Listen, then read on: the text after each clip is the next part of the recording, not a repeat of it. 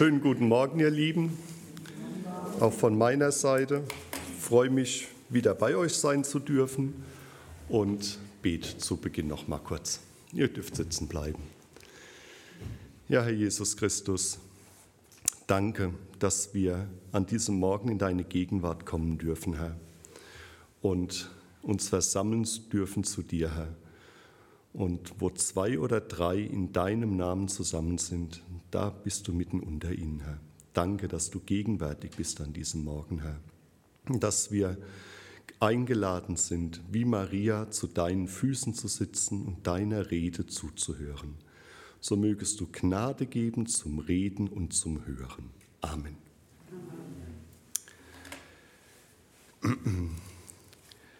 Ja, der Herr Jesus sagt einmal, ihr Lieben, Himmel und Erde werden vergehen, aber meine Worte werden nicht vergehen. Gottes Wort wird nicht alt. Und der Paulus sagt einmal oder schreibt einmal den Philippern, dass es ihn deshalb äh, nicht verdrießt, ihnen immer wieder dasselbe zu sagen und ihnen auch in Erinnerung zu rufen, dass sie es erstens nicht vergessen. Ja, wir sind doch vergessliche Menschen. Ne? Dass sie es nicht vergessen und je öfter man Dinge hört und auch erfährt, umso gewisser machen sie einem. Ne?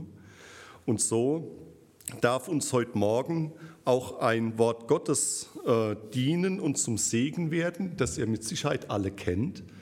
Aber da Gottes Wort nicht alt wird, es ist wie ein Diamant, hat mal jemand gesagt, der äh, schön geschliffen ist und je nachdem, wie man ihn im Licht dreht und von welcher Seite man ihn anguckt, bricht sich das Licht anders und man erkennt neue Facetten, man erkennt neue Schönheiten darin. Und so ist es auch mit dem Wort Gottes. Und deshalb wollen wir heute Morgen einen Text betrachten, der zum Teil in dem ein oder anderen Liedwort schon angeklungen ist, er steht in Markus 4, ab Vers 35, Jesus stillt den Sturm. Und da heißt es, Markus 4, Vers 35, wer mitlesen möchte, an demselben Tag sagte er zu ihnen, als es Abend geworden war, lasst uns ans andere Ufer hinüberfahren. Und sie ließen das Volk gehen und nahmen ihn im Boot mit, wie, wie er war. Und es waren noch andere kleine Boote bei ihnen. Bei ihm. Da erhob sich ein großer Sturmwind und die Wellen schlugen ins Boot, so dass es sich schon füllte. Es war hin, hinten, er war hinten im Boot und schlief auf einem Kissen, und sie weckten ihn auf und sagten zu ihm: Meister, fragst du nicht danach, dass wir umkommen? Und er stand auf und schalt den Wind und sagte zum See, schweig und verstumme, und der Wind legte sich, und es entstand eine große Stille. In den Psalmen wird dieses, diese Stille oft mit Sela beschrieben. Ne? Dieses Wort Sela, dass alles still und ruhig wird. Und dieser Herr hat diese Stille, dieses Sela in diese Situation hineingebracht. Dann sagte er zu ihnen, warum seid ihr so furchtsam? Wie habt ihr keinen Glauben? Und sie fürchteten sich sehr und sagten zueinander, wer ist dieser, dass ihm auch Wind und See gehorsam sind? Ja, soweit unser Text für heute Morgen. Jesus und seine Jünger, sie hatten einen langen Tag hinter sich. Ne? Der Herr Jesus hat, wenn man in den Texten davor schaut, am See gelehrt, das Gleichnis vom Seemann, das Licht auf dem Leuchter, das in die Dunkelheit scheint und nicht unter dem Scheffel stehen soll, sondern seine Leuchtkraft eben auf dem Leuchter entfalten soll, vom Aufwachsen der Saat, und auch vom Senfkorn, ne, von diesem kleinen, unbedeutenden Senfkorn. Man hat, ähm, habe ich vor einiger Zeit gelesen, in Israel einen alten Samen wohl äh, gefunden, der dieses kleinste Senfkorn ist und der tatsächlich äh, diese Begebenheit bestätigt, dass aus diesem kleinen Senfkorn ein vergleichsweise großes äh, Gewächs wird. Es ist schön, ne? dass auch wir in der Wissenschaft oder in den Entdeckungen, die wir mit der Zeit machen, dass sich Gottes Wort dort immer wieder bestätigt und über die Jahrhunderte und Jahrtausende hinweg als zuverlässig erweist. Ne? Als zuverlässig erweist. Deshalb ist es auch ein zuverlässiger Grund, auf den wir unser Leben aufbauen und aufstellen dürfen. Ja, also er hat gelehrt und jetzt ist es so, dass sich der Tag, dass es Abend wird und sich der Tag zu Ende neigt erinnert so ein bisschen an die Begebenheit, als Jesus mit den Emmaus-Jüngern unterwegs ist ne? und sie am Scheideweg stehen und die Jünger sagen, Herr, bleibe bei uns, denn es will Abend werden. Es will Abend werden. Ist es auch immer wieder unser Wunsch, Herr, bleibe bei uns, wenn es in unserem Leben Abend wird, wenn nicht der Lebensabend alleine kommt, wenn Dunkelheit kommt in unser Leben, wenn Nöte kommen, wenn Anfechtungen kommen, dass er als das Licht der Welt auch es in unserem Leben hell bleiben lässt. Ja, Jesus und seine Jünger, sie sind gemeinsam unterwegs. Ne? Ähm, er, sie sind sozusagen in einer Lebensgemeinschaft. Er hat sie gerufen in diese Gemeinschaft und sie sind in dieser Lebensgemeinschaft unterwegs. Hast du auch Lebensgemeinschaft mit Jesus Christus, dem Herrn aller Herren und König aller Könige? Lebensgemeinschaft aufgrund deiner Erlösung durch, von Schuld und Sünde, durch sein Leiden und Sterben am Kreuz auf Golgatha. Damit beginnt's. Ne? Damit beginnt es. Und der Herr Jesus, er sagt jetzt in diesem ersten Vers zwei Worte, lasst uns, lasst uns zum anderen Ufer hinüberfahren. Also Jesus ist derjenige, der einlädt. Ne? Er sagt, lasst uns hinüberfahren. Er lädt ein zur Weiterfahrt mit ihm, beziehungsweise er sagt, wo es lang geht, nämlich zum anderen Ufer hinüber. Und Sag mal, wer sagt bei dir, wo es lang geht? Wer sagt bei mir, wo es lang geht? Welchen Weg du nehmen sollst? Ist es der Herr? Hat er das Sagen und darf, darf er auch Ansagen machen? Ja, was wäre jetzt gewesen, wenn einer nicht mitfahren wollte von den Jüngern? Die Wege hätten sich zumindest kurzweilig oder zeitweise getrennt. Ne?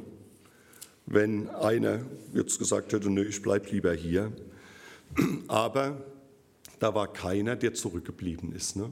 Sie wollten in dieser Gemeinschaft mit Jesus bleiben und, wie es in diesem schönen Lied heißt, bei dir, Jesus, will ich bleiben ist es für dich und mich auch immer wieder Lebensrichtung und Lebenswunsch. Bei dir, Jesus, will ich bleiben. Wie schnell kann es passieren? Ne? Ein Kompass ist immer auf den Norden ausgerichtet. Manchmal reicht vielleicht ein kleines Staubkörnchen, das irgendwie eingedrungen ist, dass die Nadel nicht mehr ganz nach Norden ausgerichtet ist. Und ihr wisst ja, je länger ich, am Anfang ist die Abweichung gering. Ne? Dann ist der Winkel der Abweichung ist nur klein.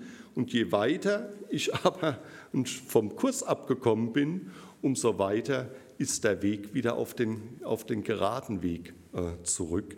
Von daher von Anfang an bei dir, Jesu, will ich bleiben. Gar nicht erst überlegen oder nachdenken, will ich da jetzt bei dieser Einladung zur Überfahrt tatsächlich will ich da mitfahren? Will ich vielleicht nur in einem der Beiboote mitfahren, die mit dabei waren, gar nicht direkt dabei sein?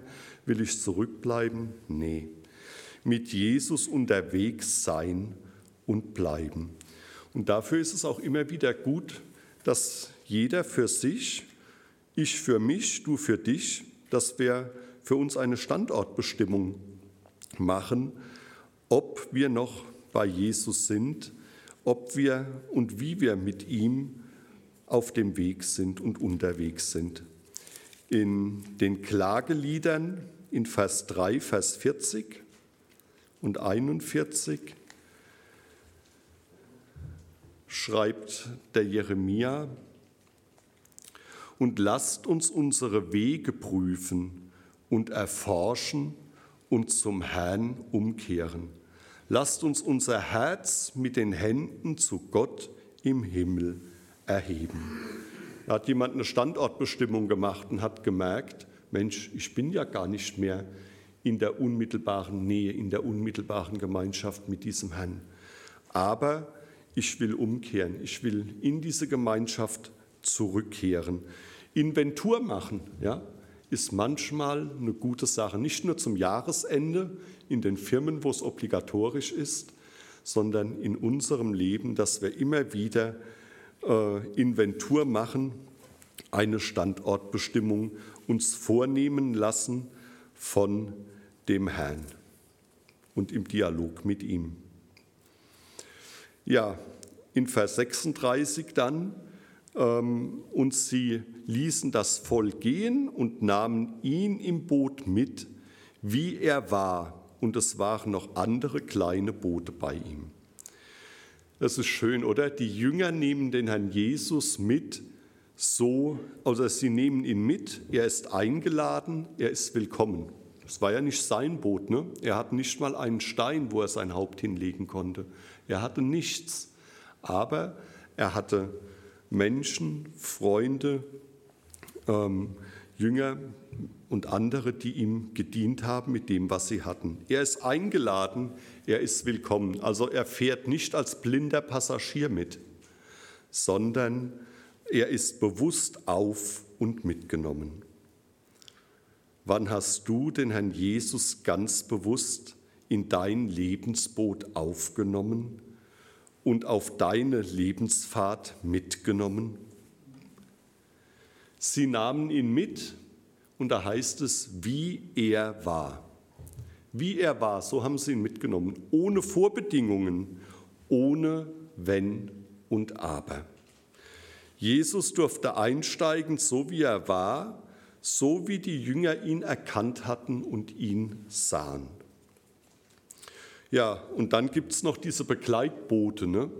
Menschen, die Jesus noch mit Abstand, noch auf Distanz folgen, die vielleicht noch nicht entschieden sind, die sich noch in einer gewissen Entfernung aufhalten, vielleicht noch ein Stück weit beobachten, noch nicht ganz sicher sind, eine gewisse Faszination oder auch Neugier erfahren haben, aber noch nicht äh, sozusagen im ersten Boot sind, sondern sich noch ein Stück weit abseits halten, aber ähm, ja vielleicht die ersten Schritte auf diesem Weg machen, die ähm, mit, die sich in einer gewissen Entfernung mithalten. Wer war es, der am Ende, am Ende, als Jesus ähm, auf dem Weg Richtung Kreuz war, der Petrus ist ihm noch gefolgt. Ne? Es war der Einzige, der noch auf Abstand gefolgt ist. Er ist noch gefolgt, aber der Abstand war auch schon da. Ne? Nicht mehr die unmittelbare Nähe. Und dann war er am Ende auch weg als unseren Heiland, als ihn alle verlassen haben. Ja, sie sind jetzt also unterwegs zu diesem anderen Ufer und jetzt erhebt sich ein großer Sturm und die Wellen schlagen ins Boot, sodass das schon langsam anfängt voll zu laufen. Na sowas, oder? Jesus fährt mit den Seinen in den Sturm. Ja, man könnte sagen, er führt sie sogar in diesen Sturm und in diese Wellen, in Nöte und Ängste und in Bedrängnis hinein. Er wusste doch genau, was auf sie zukommt, oder? Er als der Herr aller Herren und König aller Könige wusste, was ihnen auf dieser Überfahrt begegnet. Hätte er nicht später losfahren können, vielleicht eine andere Route nehmen, vielleicht am nächsten Tag erst ans andere Ufer fahren, einfach um diesem Sturm und diesen Wellen zu entkommen, um dem auszuweichen? Ja, hätte er, ne? ganz sicher. Aber hat er nicht. Warum? Warum hat Jesus sie vor dieser Angst und Not nicht bewahrt? Das Wasser dringt schon ins Boot ein und es wird langsam wirklich lebensbedrohlich. Ne? Die Gefahr zu sinken, sie nimmt zu und steigert sich. Und die Not und die Bedrängnis, der, deren die Jünger ausgesetzt sind, bis zur Angst vom Untergehen, ja bis zur Angst vor dem Tod. Und das, obwohl Jesus mit im Boot dabei ist. Hat er das nicht so geführt?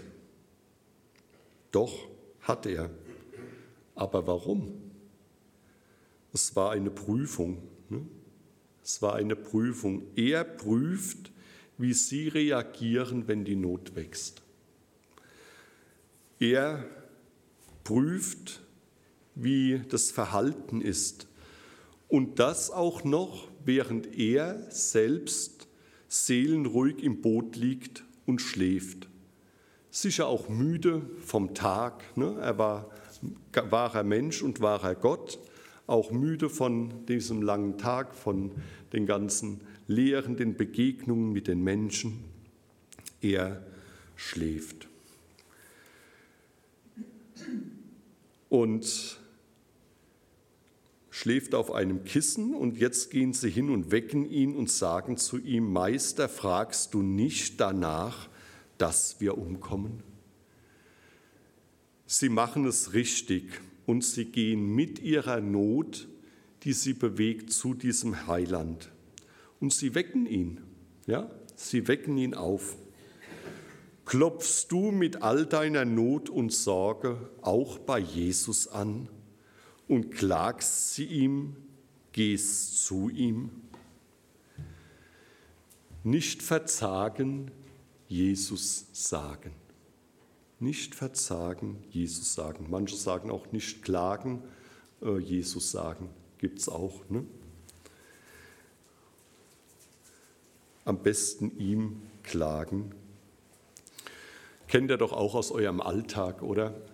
Manchmal gibt es so Situationen, wo ich habe es vor einiger Zeit im Zusammenhang einer beruflichen Angelegenheit gehabt. Im Rahmen der Planungsrunde gab es eine Geschichte, die, wo es um einen größeren Betrag ging, die mich, äh, wo ich nicht wusste, habe ich das jetzt eigentlich richtig abgebildet oder nicht. Und es war schon spitz auf Knopf.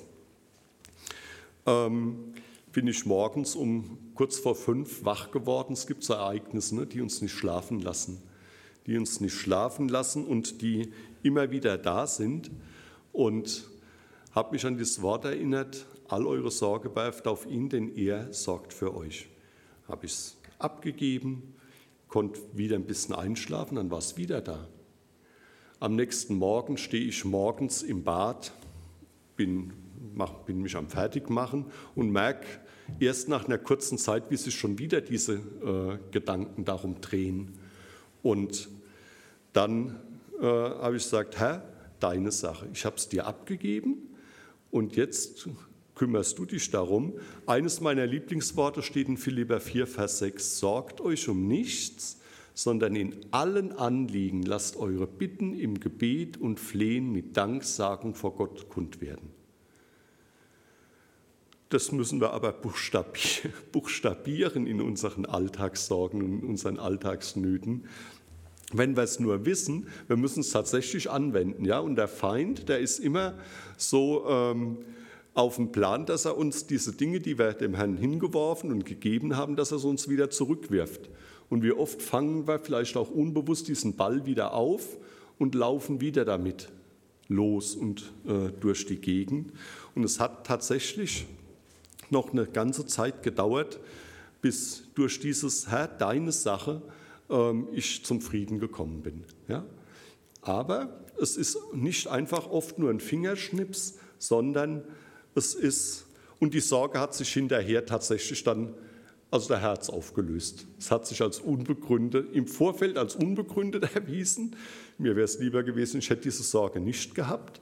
Aber hinterher habe ich eine Erfahrung gehabt, dass der Herr mich durchgetragen hat, dass er mir durchgeholfen hat, dass er auch Situationen anders äh, gelenkt und geleitet hat, sodass, ich, sodass diese Not und Sorge ähm, ja, nicht zum Schaden geworden ist. Und dafür bin ich dankbar.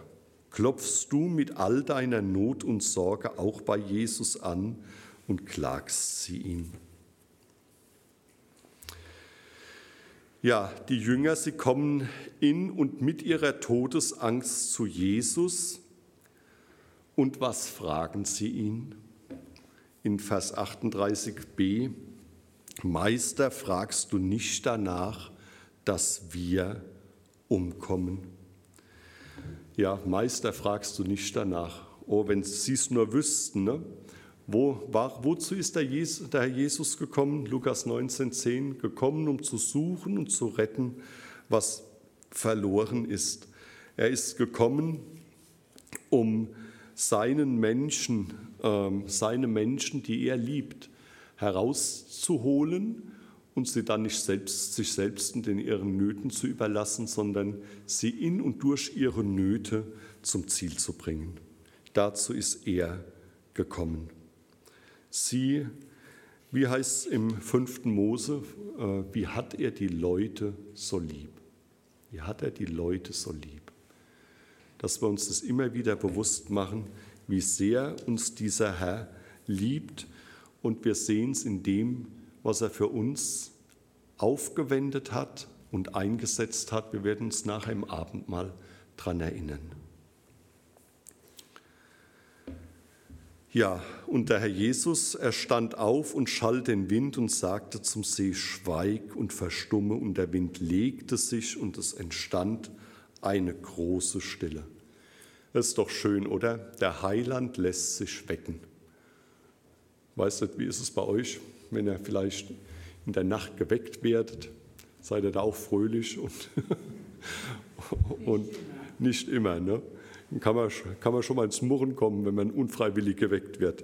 Der Herr, er lässt sich wecken, er lässt sich bitten, er lässt sich erbitten. Und in einem schönen Lied heißt es, wag es mit Jesus, was deine Not auch sei. Wag es mit Jesus, er macht dich frei. Er macht dich entweder frei von dieser Not oder er gibt dir Tragkraft, durch diese Not hindurchzukommen, dass dein Lebensboot nicht untergeht dort, wo er an Bord ist. Er kann Angst und Sorge nehmen und zum Frieden und zum Frieden führen und mit neuer Hoffnung füllen.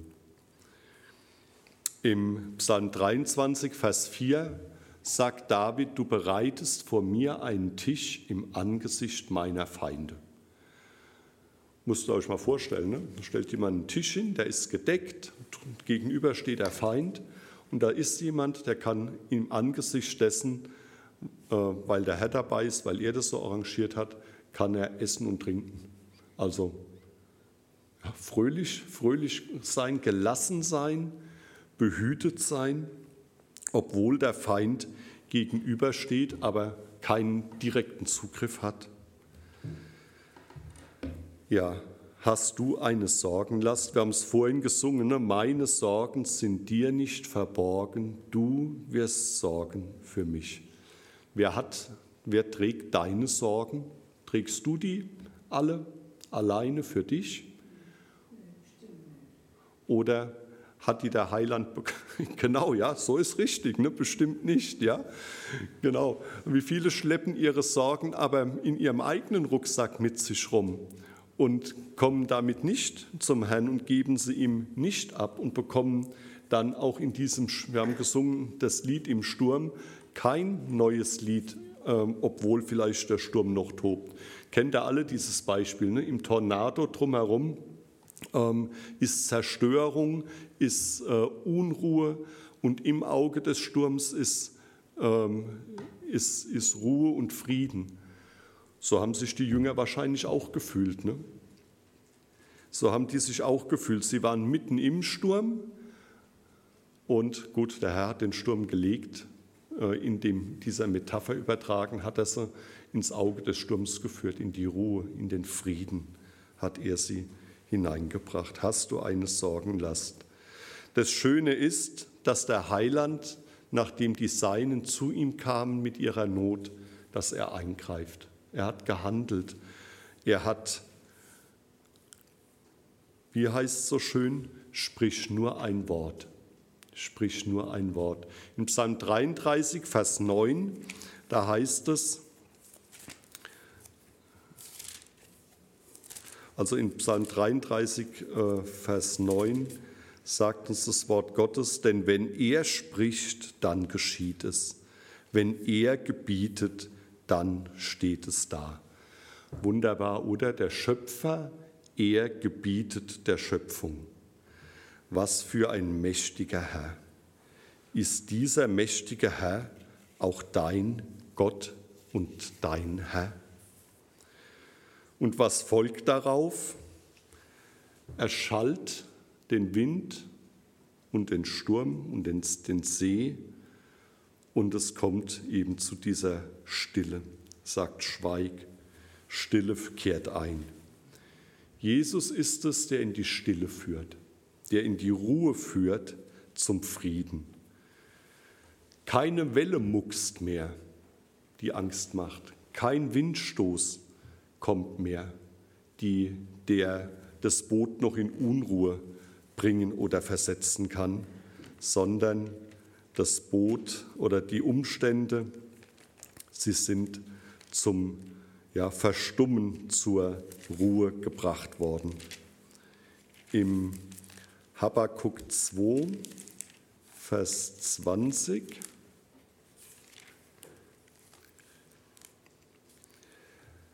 heißt es, aber der Herr ist in seinem heiligen Tempel es sei vor, still, es sei vor ihm still alle Welt.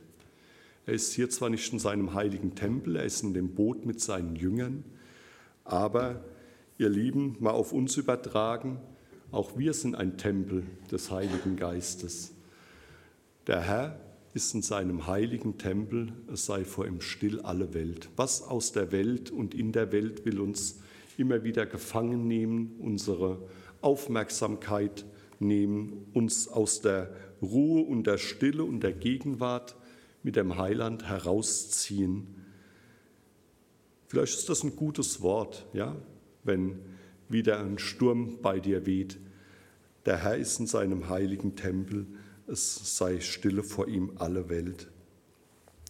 Bist du im Herrn Jesus zur Stille gekommen, zur Ruhe in ihm? kann ich auch still und ruhig bleiben, wenn um mich herum die Stürme und die Wellen toben?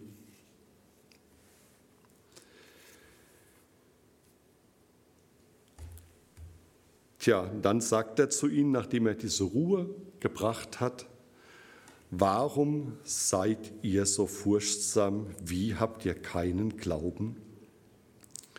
Jesus führte und steuerte die Seinen hier bewusst in diese Glaubensprüfung. Nicht damit er ihren Glauben sieht. Er kennt ihn, ne? er weiß, wie es um unseren Glauben bestellt ist, sondern dass die Jünger selbst erkennen, wie es um ihren Glauben steht, wenn die Not und die Anfechtung kommt. Das war für die Jünger gedacht, damit sie sehen, wie abhängig sie von diesem Herrn sind. Und dass sie nur in der Abhängigkeit und wenn er in ihrem Leben die Führung hat und eingreift zur rechten Zeit, dass sie nur dann durchkommen. Dass sie nicht auf sich selbst gestellt durchkommen. Sie hatten keine Macht. Ne? Die konnten eine Zeit lang das Wasser aus dem Boot schippen, aber bei den Gegebenheiten, die ihr geschrieben haben, wäre das ein Tropfen auf einen heißen Stein gewesen. Die Prüfung offenbart uns unser Herz und unseren Glaubensstand. Die Prüfung offenbart uns unseren Herz, unser Herz und unseren Glaubensstand. Wir leben im Glauben und nicht im Schauen. Im Hebräer 10, Vers 35 und 36.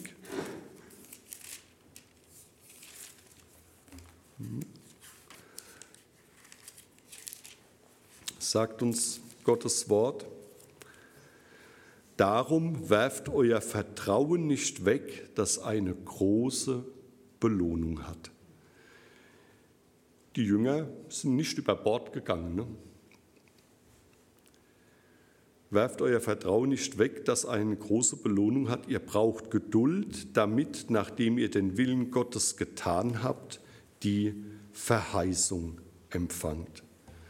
Was soll dieser sturmerprobte Glaube, äh, dieser sturmerprobte, ähm, bewährte Glaube bewirken?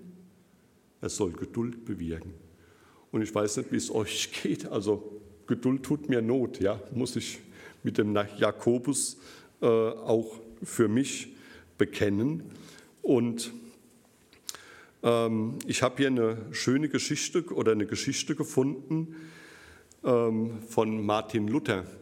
Wir kommen ja gerade, ne, vor einer Woche hatten wir Reformationstag und er war auch immer wieder Anfechtungen und Nöten ausgesetzt. Und seine Frau, die Käthe, die war eine kluge und umsichtige Frau und sie hatte auch ein waches äh, Auge immer für die Freuden und für die Sorgen und Anfechtungen äh, von ihres Mannes.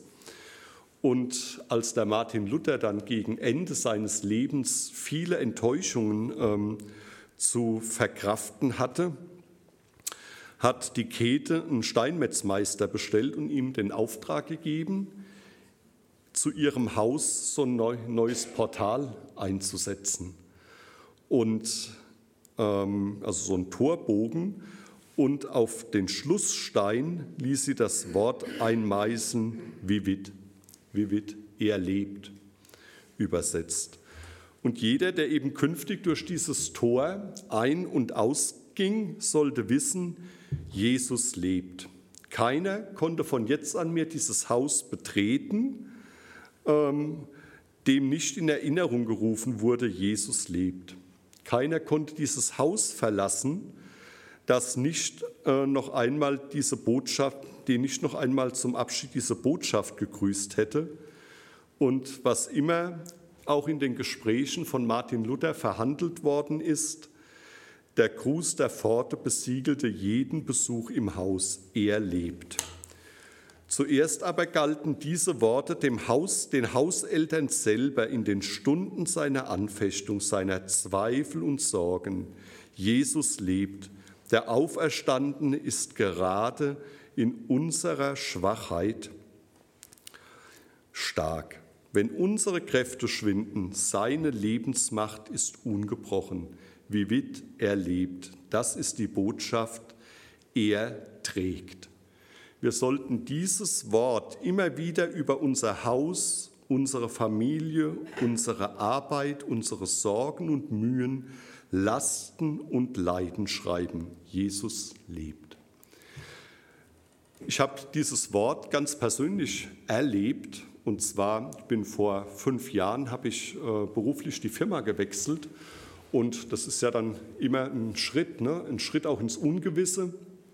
Ähm, ich habe hab um die Führung und die Wegweisung gewusst äh, im Vorfeld. Es gab äh, während meiner bisherigen Karriere immer mal wieder die ein oder andere, das ein oder andere Angebot, was anderes zu machen. Und ich habe bisher immer die, die Wegweisung gehabt, äh, an dem Platz zu bleiben, wo ich bin. Da war es diesmal anders. Und ähm, ja, und dann geht man trotzdem morgens, ne, äh, der 2. Mai 2016 war mein erster Arbeitstag nach dem Feiertag, nach dem 1. Mai. Ich komme in das Bürogebäude und gehe unten rein, drücke auf den Aufzug und warte, bis, bis ich dann hochfahren kann in den fünften Stock. Und während ich auf den Aufzug warte, gucke ich nach links und da hängt so ein Schaukasten und in diesem Schaukasten ein Riesenplakat mit der ganz großen Aufschrift Jesus lebt. Und mit diesem Wort bin ich an meinem Arbeitsplatz empfangen worden. Wisst ihr, was das für eine Freude in mir ausgelöst hat und für eine, äh, Ruhe und Gelassenheit gegeben hat, ja, er ist schon da. Ja. Erstens, er ist dabei und er ist schon da. Er, der Lebendige, äh, ist mit mir an diesem neuen Platz. Und das war ein wunderbarer Start in diese neue, in diese neue Aufgabe. Und die Aufgabe, die vor dir heute steht, die morgen vor dir steht, ja, er lebt, er ist mit dabei.